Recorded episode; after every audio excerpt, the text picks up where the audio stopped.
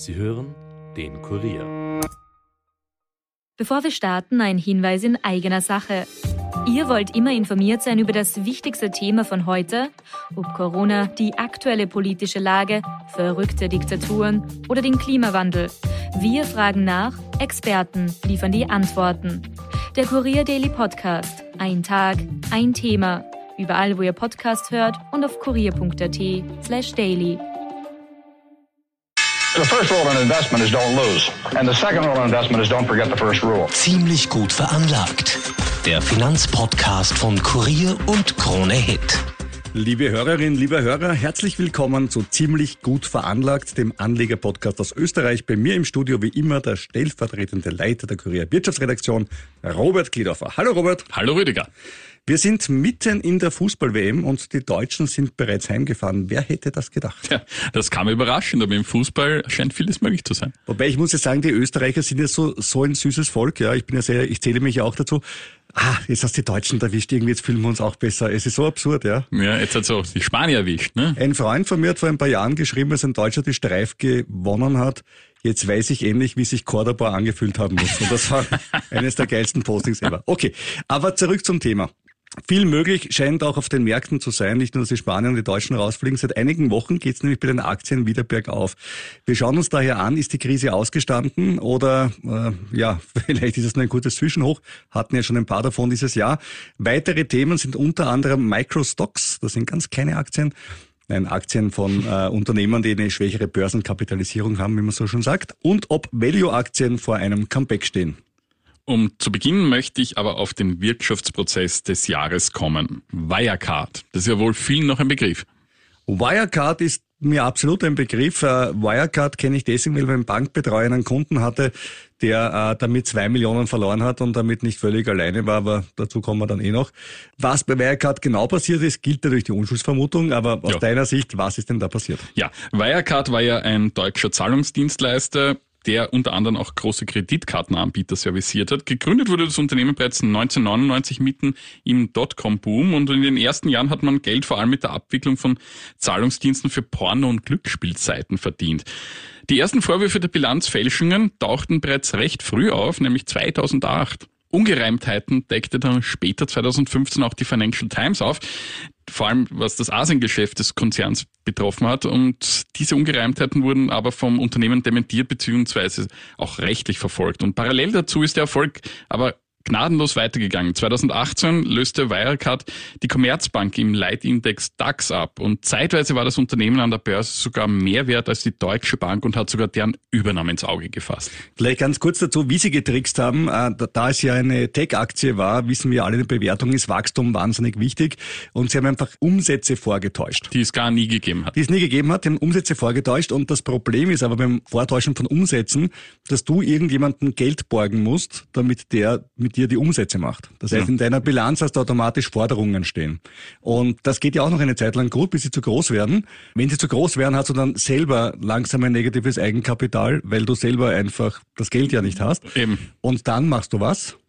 Du erfindest das Geld. Du erfindest den Cash und das haben sie dann auch Das gemacht. haben sie ja. gemacht und es haben dann letztendlich 1,9 Milliarden Euro gefehlt. Und es ist ja eine irre Geschichte. Also ich muss es kurz ausführen, wie EY äh, gemeinsam mit KPMG und Marschalek nach äh, Manila fliegt und sie suchen in einer Filiale, ähnlich wie in der SCS, nach 1,9 Milliarden.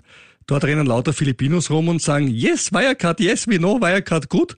Und das Geld war natürlich nirgends aufzustellen, weil es es nie gegeben hat. Das hat es dort natürlich nie gegeben, die haben gar nicht gewusst, von was die da reden dort. Und dann sind sie einfach wieder heimgeflogen und alles war ein großes Missverständnis. Nein, nein, das war ja super. Da war ja dann die berühmte Braun-Pressekonferenz, wo er gesagt hat, ähm, KPMG kann nicht sagen, dass es das Geld nicht gibt. Was auch eine völlig neue Definition einer Prüfung ist, zu sagen, ich kann nicht nachweisen, dass du das Geld nicht hast. Ja, das ist geil. Ja, das, Ja, Das war so geil. Und alle, ja. und alle haben mitgemacht. Die BaFin hat mitgemacht in BaFin Deutschland. hat auch offenbar beide Äh, Augen Die zugedrückt gehabt, Staatsanwaltschaft hat die Journalisten verfolgt und An- nicht die Leute. das Unternehmen, Anstatt das ja. Unternehmen, ja. Es war wirklich eine, eine Tragödie. Ein Irrsinn. Aber nicht nur für irgendwann- die Jungs, nicht nur für die Jungs eine Tragödie, sondern auch für das deutsche Aufsichtswesen. Ja, oder Das auch für den wirklich deutschen sagen. Finanzplatz. Aber irgendwann... Finanzminister war damals übrigens, warte, ich komme drauf, ich komme, ja, das ist ein neuen Job, ja, Scholz heißt er, genau, ja. Ja, bis jetzt Kanzler. Genau. Aber gut, die Letztverantwortung. Ich das ist immer so eine Frage. Ähm, ja. Ja, aber lernen sollte man draus und dass Ja, man irgendwie, irgendwie sagt, dass man die Leute einsperrt, ist eh okay. Nur die Frage ist ja auch immer, wie kann es so weit kommen und wo ist das systemische Versagen, um es so zu sagen, und da war ja offensichtlich ein Star. Ne? Also wenn ich, Ja, ja, wenn, ich, wenn, ich, wenn, ich, wenn ich zwölf Jahre lang immer geile Testate ausgestellt bekomme und zwölf Jahre lang Tricks, Und niemand fällt auf. Und und so mehr wird dann getrickst. Aber das ist halt so der Fall, das führt eins zum anderen und dann wird es einfach irgendwann zu viel. Und letztendlich ist es ja dann auch geplatzt, die ganze Kiste. Jedenfalls, wer könnte sich so einen Betrug ausdenken? Ist es ein Deutscher oder sind es doch Österreicher? Wer weiß. So etwas, ja. Es waren zwei Österreicher nämlich, witzigerweise. Genau. Ähm, auf die wurde dann mehr der Fokus gerichtet auf die Nationalität, als dann das Unternehmen im Juni 2020 in die Insolvenz schlitterte. Der Chef war nämlich der Österreicher Markus Braun. Der kam in U-Haft und gegen den beginnt ja jetzt nun der Prozess. Ihm und zwei weiteren Managern wird eben Bilanzfälschung, Marktmanipulation, Untreue und gewerbsmäßiger Bandenbetrug vorgeworfen.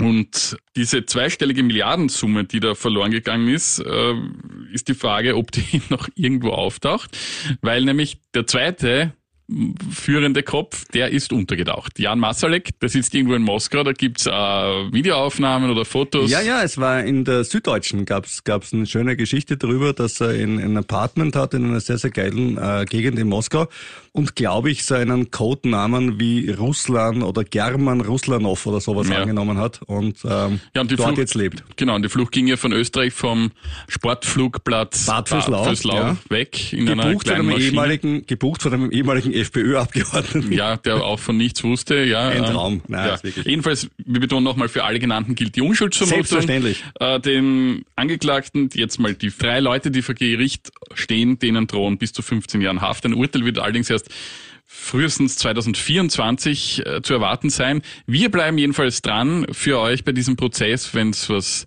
Aufregendes gibt, dann werden wir das natürlich auch berichten und analysieren. Genau, noch ein Punkt dazu.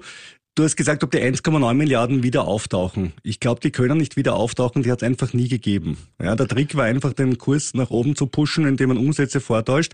Das heißt, das Geld, das die Anleger verloren haben, haben sie verloren, weil die Aktie zu hoch bewertet Ja. war, weil sie viel geringer hätte sein müssen aufgrund der realen Daten. Heißt, das Geld hat eigentlich nie wirklich existiert. Das ist schon klar, aber es, das Geld hat ja kein Marshall und ich denke mir, dass da sicher irgendwo noch Vermögenswerte irgendwo gebunkert oder versteckt sein könnten und äh, mal Das schauen, Geld- ob da vielleicht irgendwo... Das Geld ist letztlich bei den Leuten, die Wirecard rechtzeitig verkauft haben. Ja, und das wird eben spannend sein, also nachdem ja hier äh, Braun und Marschalek ja doch mehr gewusst haben, Ja. unter Umständen als der Rest. Gebe ich dir schon recht. Es ist allerdings so, dass die beiden ja wohl auch das Geld rechtzeitig äh, irgendwo hin in Sicherheit gebracht haben. Ihr eigenes Geld aus Ihr eigenes eig- Geld schon, ja, aber Und- das sind nicht die 1,9 Milliarden, die fehlen in der Bilanz. Gebe ich dir recht, aber, sagen. aber, das, aber das sind, Geld hat er wie gesagt kein Marshall und vielleicht taucht da irgendwo noch was auf, aber zuversichtlich bin ich da eher nicht. Das Geld hat zwar kein Marschall, aber es ist schon ein Unterschied, ob es äh, die Bewertung der Firma ist, sprich äh, wie viel Ja, ja, die. Firma wert, oder ob es in der Bilanz der Firma steht.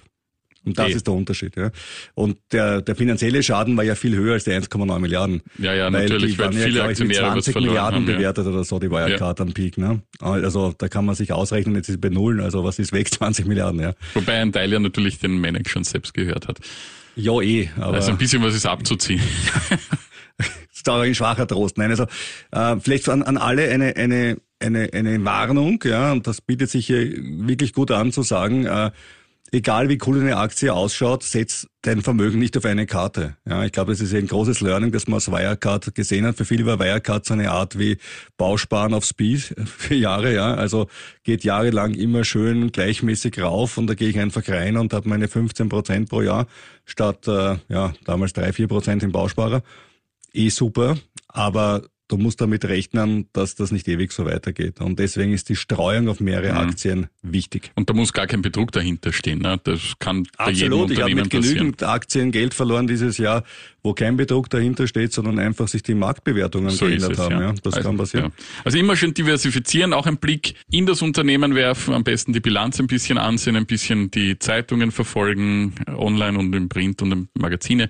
Und Ein hätte bisschen- man sich die Wirecard-Bilanz angesehen rechtzeitig, hätte man man gesehen, dass in der Wirecard-Bilanz eben sehr viele Forderungen drinnen stehen. Und das ist eigentlich bei einem Zahlungsdienstleister unüblich. Ein mhm. Zahlungsdienstleister hat eher Verbindlichkeiten. Ja. Warum? Weil ich kriege das Geld vom Kunden und muss es später dann an, den, an das Geschäft weiterleiten. Das heißt, ich habe meistens Cash, eine Cash-Position und Verbindlichkeiten drinnen stehen. Und sie hatten eine extrem wachsende Forderungsposition über die Jahre. Und da haben schon viele gesagt, allein aus der Bilanz ergibt sich, das kann irgendwie was nicht passen, das passt nicht mit dem Geschäftsmodell zusammen, das die eigentlich offiziell vertreten. Mhm. Gut, äh, und auch noch wichtig, wenn wir hier Aktien erwähnen, die wir haben oder hatten oder uns kaufen möchten, heißt das nicht, dass das du auch machen solltest. Wir sagen es eh dazu, wenn wir selber wo involviert sind. Und immer vorsichtig sein dabei, wenn du Geld anlegst und nicht einfach sagen, heute ist, fühle ich mich nach Aktien, heute kaufe ich mal so richtig ein und habe ich es hinter mir, sondern sorgsam, langsam, Stück für Stück die Sache ja. angehen. Und Wirecard hatten wir beide zum Glück nicht. Na, Wirecard hatte ich nicht, aber hätte mir nicht genauso passieren können. Allerdings mehr als fünf Prozent hätte ich nicht reingesteckt, weil ich aus Prinzip in keine Aktie je mehr als fünf Prozent reingesteckt habe. Die wären halt dann weg gewesen. Ja. Ärgert einen auch, aber gut, in diesem Jahr würde man sagen fünf Prozent. Hey, was soll's? das merke ich gar nicht. so. Gut, äh, aber nachdem wir die Märkte jetzt mal schon ordentlich gebasht haben, müssen wir sagen, in den letzten Wochen war es eigentlich ein bisschen besser. Ja, das ist mir eigentlich fast unheimlich. Ja, aber schauen wir uns die Zahlen an. Nasdaq plus 5% in einem Monat, Dow Jones plus 2, DAX plus 6, ATX plus 1,6, na gut, immerhin. Und der CAC 40, wie ich dank meines Duolingo Französisch sagen kann, das ist also der CAC 40 in Paris plus 4%. Quatre. Quatre, sang. Ui. Sehr schön. Also selbst in Frankreich ist es raufgegangen, ein Land, das jetzt ja nicht unbedingt bekannt ist für seine, äh, sag ich mal, extreme Wachstumswirtschaft. Ja, hat viele andere Vorzüge, das Land. Wirtschaft manchmal ein bisschen schwierig.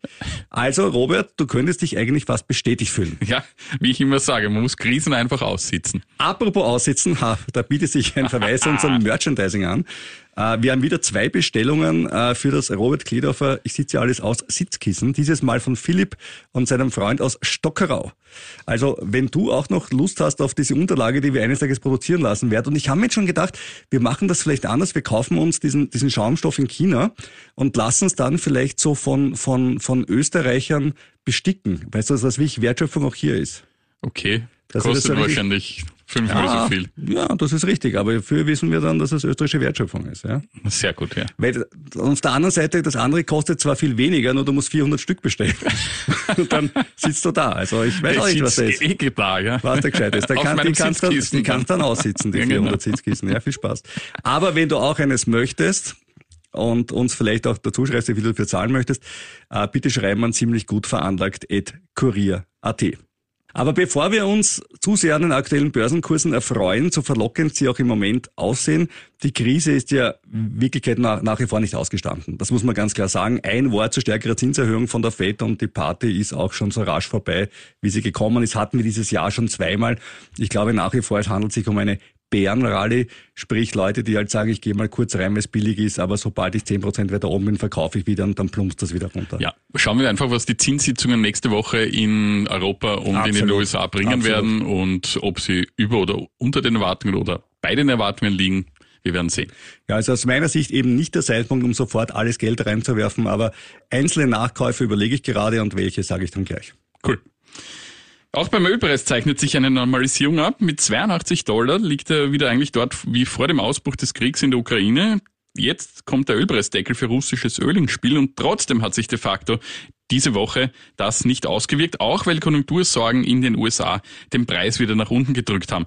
Aber kommen wir zu diesem besagten Ölpreisdeckel. Also am Montag dieser Woche ist das neue EU-Sanktionspaket gegen den russischen Ölsektor ja in Kraft getreten. Die Mitgliedsländer dürfen damit kein russisches Öl mehr importieren, zumindest nicht auf dem Seeweg. Außerdem wollen die EU und die G7-Länder einen Maximalpreis für russisches Öl auf dem Weltmarkt erzwingen. Erreicht werden soll das über die Tankflotten und den größtenteils im Westen angesiedelten Versicherungssektor. Der Branche wird also russisches Öl teurer als um 60 Dollar gefasst verkauft, dürfen die Unternehmen diese Leistungen nicht mehr anbieten. Und mit diesen zwei Maßnahmen sollen die Einnahmen Russlands reduziert und dadurch auch Putins Kriegskasse getroffen werden. Gleichzeitig will man aber auch sicher gehen, dass Russland weiterhin Öl exportiert. Denn sonst könnte es einen Mangel am Weltmarkt geben und die Preise würden dann steigen und insbesondere ärmere Länder davon treffen. Vielleicht liegt es nur daran, dass ich prinzipiell ein kriminelles Gehirn besitze, aber äh, wie will man das überprüfen? Nehmen wir mal an, es kauft jetzt irgendeine Handelsfirma äh, russisches Öl, da steht drauf 60 Dollar und daneben gibt es einen Side-Letter, wo man sagt, für Beratungstätigkeiten, für Investitionen im GUS-Markt, da werden noch einmal drei Milliarden gezahlt. Also wie, wie weiß ich es wirklich? Ich, ich halte diese Sache wirklich für am Papier sehr schön, aber in der Praxis wird es noch spannend und interessant, wie das dann wirklich umgesetzt wird. Ja, voll. Ja. Jedenfalls russische Ölprodukte, also vor allem Treibstoffe, können noch bis 5. Februar in die EU importiert werden. Das dürfte sich vor allem bei Diesel auswirken, weil Russland hier der wichtigste Exporteur für den EU-Raum ist. Und laut dem Energieexperten Walter Bolz ist in Folge mit Preissteigerungen zwischen 10 und 20 Prozent zu rechnen. Wie gesagt, momentan merkt man davon jedenfalls noch nichts. Heute an den Tankstellen, ich glaube, überhaupt der tiefste Preis, den ich die letzten Monate gesehen habe, mit unter 1,50 sogar bei Super. Ja, insgesamt dürften sich also diese Auswirkungen der Sanktionen in Grenzen halten und Russland selbst hatte die Struktur seiner Exporte schon in den vergangenen Monaten angepasst und verkauft jetzt mehr Öl etwa nach China, Indien und die Türkei. Das sind alles Länder, die bei diesen Sanktionen nicht mitmachen. Sind aber immer natürlich äh, limitiert auch in der Quantität. Jetzt kann man natürlich Öl besser am Tanker äh, transportieren als Gas, aber trotzdem gibt es ja viele Ölpipelines von Russland nach Europa. Und da ist natürlich die Menge, die durchgepumpt wird, um einiges höher, als dass sie in den asiatischen Raum verbringen können. Mhm. Noch ist ja unklar, wie Russland auf diese ganzen Sanktionen reagieren wird. Moskau hat ja bereits gesagt, dass die Russen keine Ölgrenze akzeptieren werden. Ja, sie basteln selber an einer Grenze, nämlich einer Preisuntergrenze, also quasi eine Retourkutsche, unter der Öl nicht verkauft werden darf. Also entweder eine absolute Grenze, wie zum Beispiel irgendeine Zahl 55 Dollar, oder eine preisabhängige wie Weltmarktpreis minus 20 Prozent oder so. Also die Russen wollen eine Ölpreisuntergrenze machen. Ja, auch süß. Ja, ich, ich glaube, das wird auch nicht funktionieren. ja, es bleibt jedenfalls sehr spannend, was das betrifft. Ja, und vor allem dann liefern die Russen halt das Öl an China und Indien, die machen daraus Dieseltreibstoff und schicken ihn zu uns. Und schicken zu uns, und ja. freuen sich, wie super ihre sicherlich ökologisch viel besseren Industrieanlagen arbeiten als bei uns. Ja, und sie werden ordentlich mitschneiden natürlich dabei, ja, und wir mehr zahlen. So ist es. Äh, besonders witzig finde ich aber folgenden Aspekt. Äh, laut Schätzung des finnischen Center for Research on Energy and Clean Air Air haben die EU-Staaten seit Beginn des Krieges 123 Milliarden Euro für russisches Gas, Kohle und Öl bezahlt. Das ist mehr als die nächstgrößten russischen Handelspartner China, Türkei und Indien zusammen. Muss man sich mal vorstellen. Und die EU bezieht jetzt sogar mehr Flüssiggas aus Russland als vor dem Krieg. Denn äh, laut Handelsblatt war Russland im November mit 1,7 Millionen Tonnen oder 13 Prozent der Gesamtmenge ex-equo mit Katar der zweitgrößte LNG-Lieferant nach den USA mit 4 Millionen Tonnen nach Europa. Und ja, so wird es schwierig mit dem Plan der EU vom russischen Öl und Gas bis 2027 unabhängig zu werden. Ja, da hast schon recht. Also Spaziergang wird das keiner, aber es gibt eben seit letzten März keine Rückkehr mehr zu dem, wie es vorher war. Ich sehe es so schön, dass wir jahrelang das billige Gas hatten, schlecht, dass wir dadurch logischerweise zu faul waren, uns zu diversifizieren, weil es immer so ist, wenn es läuft, dann läuft's, ja? ja. Und dann ist einfach, überlegst du dir halt nichts, ja. Sieht man keinen Grund zum so, ändern. Ne? Aber der Westen ist lernfähig und äh, wir werden lernen, mit der Energie besser umzugehen und wir werden, völlig unabhängig weiß ich nicht, aber wir werden es schaffen, die Abhängigkeit deutlich zu vermindern. Ja, und man muss ja. auch fairerweise sagen, was bis jetzt möglich war, an Abhängigkeit vermindern, das ist auch wirklich beachtlich. Das ist aufgegangen. das ist aufgegangen. Und von Öl waren wir von Russland zum Glück nie so abhängig, nicht? Wir waren vielleicht von anderen ja. Hm, zweifelhaften Ländern abhängig oder sind abhängig, aber die haben immerhin jetzt keinen Krieg vom Zaun gebrochen. So ist es. Aber mal jetzt wirklich zu den Aktien, ich habe es vorher schon angekündigt, vielleicht nachkaufen. Uh, Jim Cramer von CNBC hatten wir schon öfters im Podcast erwähnt, Mr. Mad Money. Und er war ja ursprünglich für die zweite Jahreshälfte recht optimistisch. Er hat mit Anstiegen gerechnet und jetzt schauen wir mal, hat der Herr Kramer recht gehabt. Naja, beim Nasdaq nicht ganz. Seit 1. Juli um 0,3 Prozent im Minus, aber beim Dow Jones seit dem 1. Juli um, das hat man fast versäumt, um 8 Prozent im Plus. Mhm. Das ist ein, ja. Und das hat Jim Cramer eigentlich, muss ich jetzt fairerweise sagen, äh, im Sommer schon so gesehen. Er sagt, Tech-Aktien aus den Portfolios weiter rausschmeißen. Das tut ihm Rüdiger weh. Massiv und Value-Aktien hinein, aber ich habe auch beides Tech und Value. Äh, was sind Value-Aktien? Das sind Aktien von Firmen, die schwächer wachsen, aber dafür umso mehr Geld verdienen, zum Beispiel sowas wie Coca-Cola Also die haben jetzt nicht unbedingt nächstes Jahr den doppelten Verkauf von Coca-Cola, machen aber dieses Jahr schon ordentlichen Gewinn damit. Und warum wachsen die derzeit gut, die Kurse? Weil die Zinsen steigen und damit Firmen, die sich selbst finanzieren, im Vorteil sind. Und ich habe mir ein paar davon angesehen, die eben äh, Jim Cramer erwähnt hat. Ein paar davon habe ich selbst, wie zum Beispiel McDonald's. McDonald's seit 1. Juli um knapp 10 Prozent rauf. In Summe derzeit 33 Analysen. 8 Strong Buy, 15 Buy und 10 Hold. Also durchaus positiv, kein einziger Sell dabei. Aber das durchschnittliche Kursziel nur 3 Prozent über dem aktuellen Börsenwert. Also ich werde meine McDonalds halten. Äh, sie gehörten ja zu den wenigen Aktien, die mir dieses Jahr Spaß gemacht haben und für den lieben Robert, es gibt auch noch eine 2,24-prozentige Dividendenrendite. Das, Immerhin. Das ist nett, aber Immerhin. 3%. Naja, jetzt ist das. Das wird wieder Goschert, ja. Und na, da, da, da kommt nachher noch was. Da. Okay. Und Robert von McDonalds, es ist eine echte Aktie und wer wissen will, warum ich das betone, das einfach die letzte, echt einfach, einfach die letzte, nein, einfach die letzte Folge nachhören. Also. Robert und seine Erfahrung mit US-amerikanischen Wertpapieren, die keine Ja, ja, Aktien da hast du schon recht, ja. Genau. Starbucks und Coca-Cola haben wir auch erwähnt. Die sind äh, auch auf der Liste von Jim Cramer. Warum? Das sind auch beides Firmen, die ihre Preise gut durchsetzen können oder weniger elegant formuliert teurer werden können, weil sie treue Kunden haben und das ist gut im Zeitalter der Inflation. Dazu empfiehlt er aktuell Visa, Mastercard. Letztere habe ich selbst sowohl in der Geldbörse als auch im Portfolio und äh, Pepsi. Also ein Shift in Richtung Value Stocks ist angesagt. Cool. Jim Cramer hat aber nicht nur Anlagetipps gegeben, er hat auch richtig kräftig ausgeteilt und zwar hat Folgendes gesagt über jemanden. Dieser Typ ist ein ahnungsloser Idiot. Wen könnte er gemeint haben? Mich? Dich? Nein. Ach, ach, der kennt uns ja nicht einmal. Nein. Äh, Sam Bankman-Fried, a.k.a. SBF, äh, Bitte. kennen alle aus dem Podcast oder wenn sie Kryptos haben, ist er, er ist schuld, glaube ich, ist, ist, ist das Kernaussage im Moment. äh, seine Kryptobörse FTX ist ja, ist ja pleite gegangen und er hat drauf gesagt dann noch, also Jim Cramer nachher nachgelegt, hat gesagt, ja, also dieser Sam Bankman-Fried ist ja ein netter Typ, der immer so mit Shorts rumsitzt sitzt und immer so leicht, ein bisschen so hippieartig. Cooler ja. Typ halt, ne? Er hat gesagt, ein netter Typ zu sein, das reicht nicht. Ich kenne viele nette Typen, die im Knast sitzen. Fand ich ein schönes Zitat. Und äh, ob er wirklich so nett ist, der Sam Bankman-Fried, das kann bezweifelt werden, denn er hat Kundengeldern von FTX an Almeida weitergegeben, eine Kryptohandelsspekulationsfirma, die er gegründet hat und mit deren Chefin er angeblich etwas hatte. Also das wäre jetzt so an der Wiener Börse, wie wenn du Föst Aktien kaufst.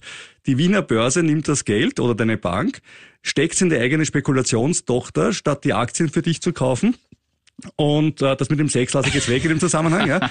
Aber jetzt kommt's da noch. Am Schluss sagt Sam Bankman-Fried, ich habe alle Verbindungen zu Almeida gekappt. Also ich kann, ich habe dort kein Interesse. Und jetzt kommt's. Almeida hatte mir einen Privatkredit, der kleine Konsumkredit für zwischendurch, in der Höhe von einer Milliarde Dollar gewährt. Oh, nett. Ja, so ein kleiner Konsumkredit für Weihnachten muss er. Also, ja, also die Geschichte haut vorne und hinten nicht hin, die er erzählt. Und ich bin nach wie vor überrascht, dass er nicht im Häfen sitzt. Ich meine, es gilt die Unschuldsvermutung, gar keine Frage. Aber es zeigt auch, dass offensichtlich im Kryptobereich viele Regeln, die wir aus dem normalen Börsengeschäft kennen, wo wir sagen, jemand, der sowas macht, der ein Geld, ein Kundengeld nimmt und für was anderes verwendet, der geht normalerweise in U-Haft in den USA. In jedem Im anderen Bereich, Kryptobereich ja. ist es einfach so, ja, ja, Ja. ja, ja Kryptos, ja, irgendwie so, ich weiß nicht, ja, es ist echt, echt skurril. Bitcoin selber hat sich jedenfalls stabilisiert, auch in der letzten Woche, 16.200 Euro stehen wir circa. 71 Prozent runter vom Höchstwert stimmt schon, aber zumindest die gute Nachricht ist, ich hasse das Wort, aber die Bodenbildung scheint im Moment wieder mal erreicht zu sein. Ja. Und für Sam Bankman-Fried gilt, ich betone es noch einmal, die Unschuldsvermutung. So ist es. Kommen wir vielleicht zu handfesteren Werten jetzt. Ähm, nur wenige Monate nach dem Börsegang von Porsche steigt der Sportwagenbauer in den DAX jetzt auf. Die VW-Tochter setzt noch vor Weihnachten den Sportartikelhersteller Puma. Porsche-Aktien waren Ende September zu einem Preis von 82,50 Euro ausgegeben worden. In den ersten Tagen haben noch die beteiligten Investmentbanken den Kurs kräftig gestützt. So könnt ihr euch erinnern, haben wir erzählt. Mittlerweile notiert Porsche aber bei rund 106 Euro. Der Börsewert liegt mit rund 96,3 Milliarden Euro deutlich über dem Wert des Mutterkonzerns, der 83,5 Milliarden Euro erreicht. Ja, und die Aufnahme in den DAX ist ja auch was Feines, denn alle Fonds, die den DAX nachbilden, weil sie Indexfonds sind, müssen jetzt auch ein bisschen Porsche zukaufen und das ist ja auch nicht so schlecht. wenn Ja, kann man auch was. Nettes dafür, ja. Und wir haben ja keine Porsche-Aktien bekommen, sondern diese super Sonderdividende und werden euch dann im Jänner erzählen, wie super das steuerlich einfahren wird. Da werden wir wieder mal über, als, als leidgeprüfte Das Aktionäre wird wieder so, die Besteuerung siehst, herziehen. oben, oben stehen 160, unten stehen 8 und du denkst ja, wo ist das Geld hin? Ja. Es wird, es wird ganz toll werden. Ja. Äh, Porsche bauen gute Autos, habe ich mir sagen lassen, aber Robert, äh, zahlt Porsche eigentlich schon eine Dividende? Jetzt noch nicht, aber in, dann im nächsten Jahr für das laufende Jahr. Wird, wird eine kommen? ja, wird eine kommen. Klar, Porsche ist ja, Also du als Dividendenritter, Couponschneider, Held der Extrasparer, du musst das ja wissen. Also ja, ist höchst lukrativ natürlich, aber ich habe ja keine Porsche-Aktien, ich habe VW-Aktien. Ja, ja. Und da freuen wir uns eben auf diese Sonderdividende. Das wird ja, das wird ja so super werden, vor allem nach Abzug der Steuern. Egal. Äh, ich habe jetzt was für dich mit richtig schönen Dividenden. Du hast ja vorher bei meinen 2,2 Prozent kurz mit der Nase gerümpft. Äh, also gut, kannst du haben, ja. 8,17 Prozent Dividendenrendite. Mhm. Ja. Stellus Capital ist ein Kreditgeber für mittelgroße Unternehmen in den USA. Sieben Analystenmeinungen habe ich gefunden, drei Strong Buy, eine Buy, drei Hold. Kursziel gerade mal 6% höher, aber hey, bei 8,17% Dividendenrendite. Ja. Mhm. Ja, da ich sehe schon, ganz, hat ja schon dieses Funkeln in den Augen. Äh, Robert, Marketingfrage, ja. Du bist ja doch in der Kommunikationsbranche tätig, ja. Ja, so wie du. aus mit Marketing, ja. Welchen Namen würdest du einer Firma geben, die sich mit Fast Food Franchising beschäftigt? Ja, ich gebe dir einen Tipp. Äh, Firma Fast Food Franchising fängt alles mit F an. Wie könnte man die nennen? FFF, Fridays for Future fällt mir ein. Nein, das ist auch nicht schlecht. Fat Brands. Oh, Also Hm, na ja. fette Marken, ja. Fat Brands hat 8,36% Dividendenrendite. Das ist ein kalifornischer Fast-Food-Franchiser. Ah. Äh, Nasdaq-Symbol übrigens leicht zum Wiedererkennen, schlicht und einfach Fat. Fat. FAT, genau. Als Small Cap wird sie nur alle heiligen Zeiten bewertet, zuletzt aber hinaufgestuft vom Analysten Noble Capital Markets. Aber Dividendenrendite natürlich kein Brösel. Äh, man muss aber sagen, diese Dividendenrendite kaufst du dir nicht auch mit einer extremen Volatilität, die nichts für schlechte Nerven ist. Wir haben ja vorher gehört, dass die Aktien sich in der letzten Zeit ganz gut entwickelt haben. Die sind seit 1. Dezember um 15 Prozent runter. oh. Das heißt, da denkst du dann auch, geil, 8,36 Prozent Dividendenrendite, das Doppelte ist jetzt schon mal weg in etwa. Schauen wir mal, wie es weitergeht. Ja. Gut, aber jetzt kommt's, Robert. Jetzt kommt noch eine Dividendenrendite für dich von 24,9 Prozent. Gut, also Ja, bin, ja, bin sprachlos jetzt. ja, ja. Eine Eisenerzmine in Minnesota könnte ich dir hier anbieten. Ja. Ähm, da sind aber auch schon ein paar Hedgefonds mittlerweile eingestiegen, also insoweit rennt das ganz gut. Aber generell muss man eben sagen, High Yield klingt immer gut, also hohe Dividenden klingen immer schön, aber wenn die Aktien so leimend wären, wäre die Dividendenrendite auch nicht so hoch. Also die anderen Ja. Anleger sind ja auch keine Idioten und am Ende des Tages wird die Gesamtrendite aus Dividenden und Kursanstiegen in the long run eine ähnliche sein zwischen unterschiedlichen Titeln in der gleichen Branche. Und man muss auch immer aufpassen bei Dividendenrenditen. Es gibt halt Leute, die ihre Firmen wirklich ausquetschen und sagen, ich verkaufe das Tafelsilber dafür, dass ich noch eine Dividende habe. Ja. Pick Lipstick, wie der Amerikaner so wunderschön sagt. Und ich versuche halt noch einmal die Braut aufzuhübschen, damit ich meine Anteile noch loswerden, wer andere reingeht.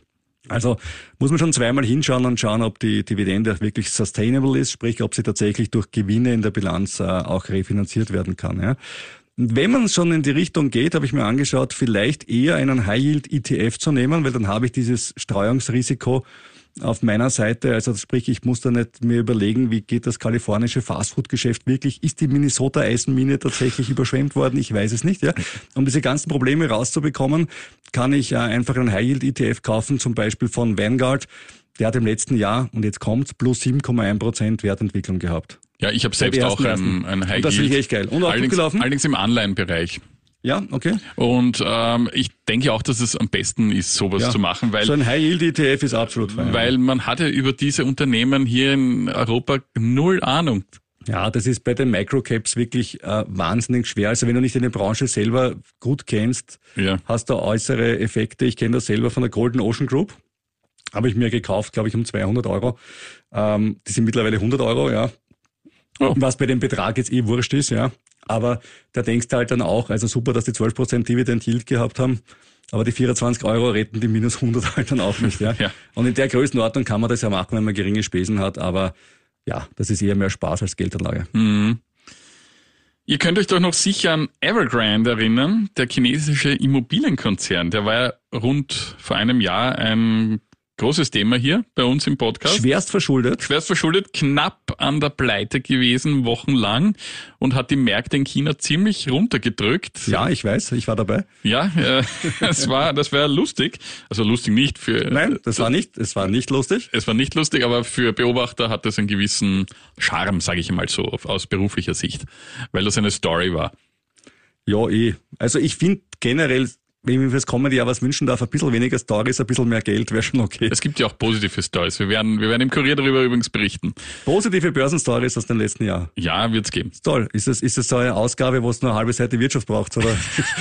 Das gemacht? Lasst euch überraschen. 25.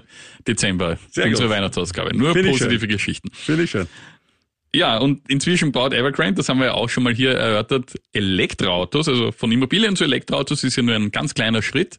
Haben Sie gedacht, was Elon Musk kann, können wir auch, ne? Vom Das ist ja total einfach. Ja, und das ist ja auch ein total einfaches Geschäftsmodell. Ja. Ich bin Immobilienunternehmer, ich baue, ich betoniere, ich baue jetzt Elektroauto. Ja, Wo bauen. Es geht ums Bauen, ne? Ja, also, ja, bauen, ja wir, alles bauen wir Autos, bauen wir einfach. Immobilien, ist alles dasselbe. Ja, offenbar dann doch nicht. Jetzt hat sich nämlich laut Insidern herausgestellt, dass niemand diese Elektroautos will. Die Produktion ruht nun, weil es überhaupt keine Bestellungen oder fast keine Bestellungen gibt für das einzige Modell, das, sie haben, das sie Ja. überhaupt herausbringen. Das ist überraschend. Ähm, meine, der, der ja. Markt in China kennt ja kaum Elektroautos. Eben, da ist ja eben, ganz ja. wenig am Markt. Ganz, ganz schwer. Schabank und so weiter. CTV, die kennen sich alle nicht aus. Nein. Evergrande macht das besser. Irgendwann macht's besser.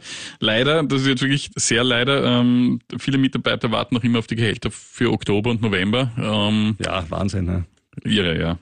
Da denkst du, da ist ein kommunistisches Land, wo die Arbeiterpartei quasi sagt, wir tun alles für die werktätigen Massen, wenn wir schon die Menschen unterdrücken, ausspionieren und so weiter. Mhm. Eh, und wenn du dann auch noch auf den Lohn wartest, dann weißt du, dass alles ein Fake war. das ist ganz einfach. Gut, aber wir reden über Elektroautos und äh, wenig überraschend kann da natürlich einer nicht fehlen dabei. Unser Elon Musk Weekly. Die Tesla-Aktie leidet weiter. Minus 27 Prozent seit 1. Juli, damit deutlich schlechter als der Nasdaq in dieser Zeit, der ja fast gleich geblieben ist. Produktionskürzungen aktuell in China. Manche sprechen gar schon vom Platzen der Tesla-Blase. Ja, siehst die müssen auch die Produktion ruhen lassen. Fast. Aber nicht wegen der Nachfrage, sondern wegen Covid und so weiter.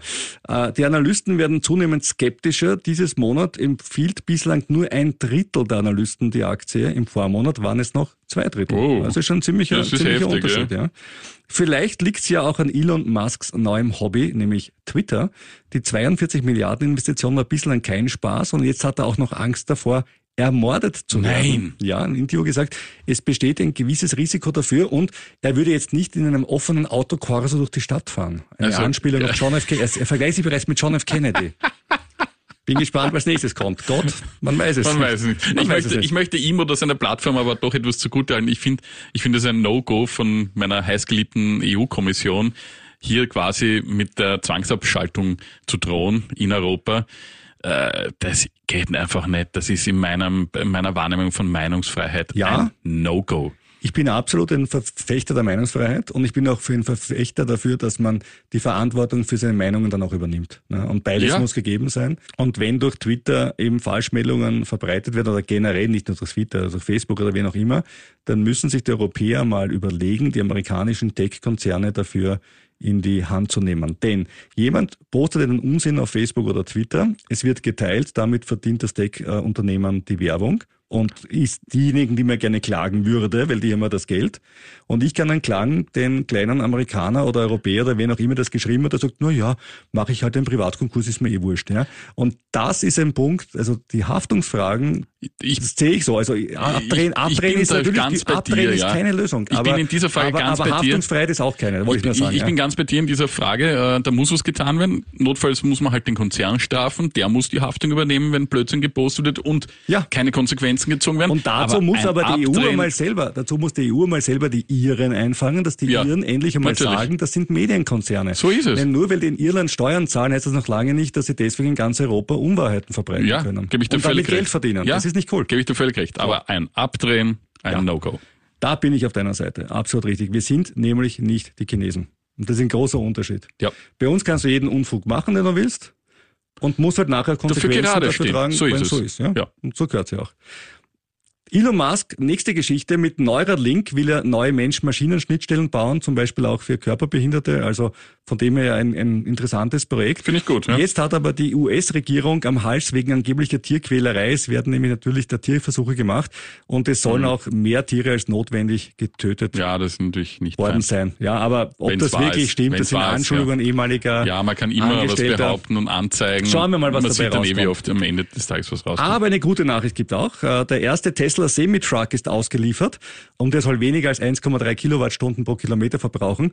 Das sagt jetzt natürlich niemandem irgendetwas, aber es werden umgerechnet dann circa 14 Liter Diesel auf 100 Kilometer. Was für einen richtigen LKW echt ein guter Wert ist, das wäre die Hälfte bis das Drittel eines konventionell angetriebenen LKW. Akkugröße übrigens schlanke 900 Kilowattstunden ergibt eine Reichweite von knapp 700 Kilometern. Von meiner Seite dafür Elon Musk ein großes Chapeau. Oder vielleicht könnte man sagen, Schuster bleibt bei deinen Leisten, macht es mit der Raumfahrt, macht es mit den Autos, das hast eh ganz gut hingekriegt und den Rest, naja, da reden wir nochmal. ja, so irgendwie. Nein, auch von meiner Seite Gratulation zu dieser Performance. Ja, das war's dann auch wieder für dieses Mal. Wer uns schreiben möchte, dann bitte gerne an ziemlich gut veranlagt kurier.at. Wir freuen uns über jedes Lob, jede Frage, jede Kritik auch.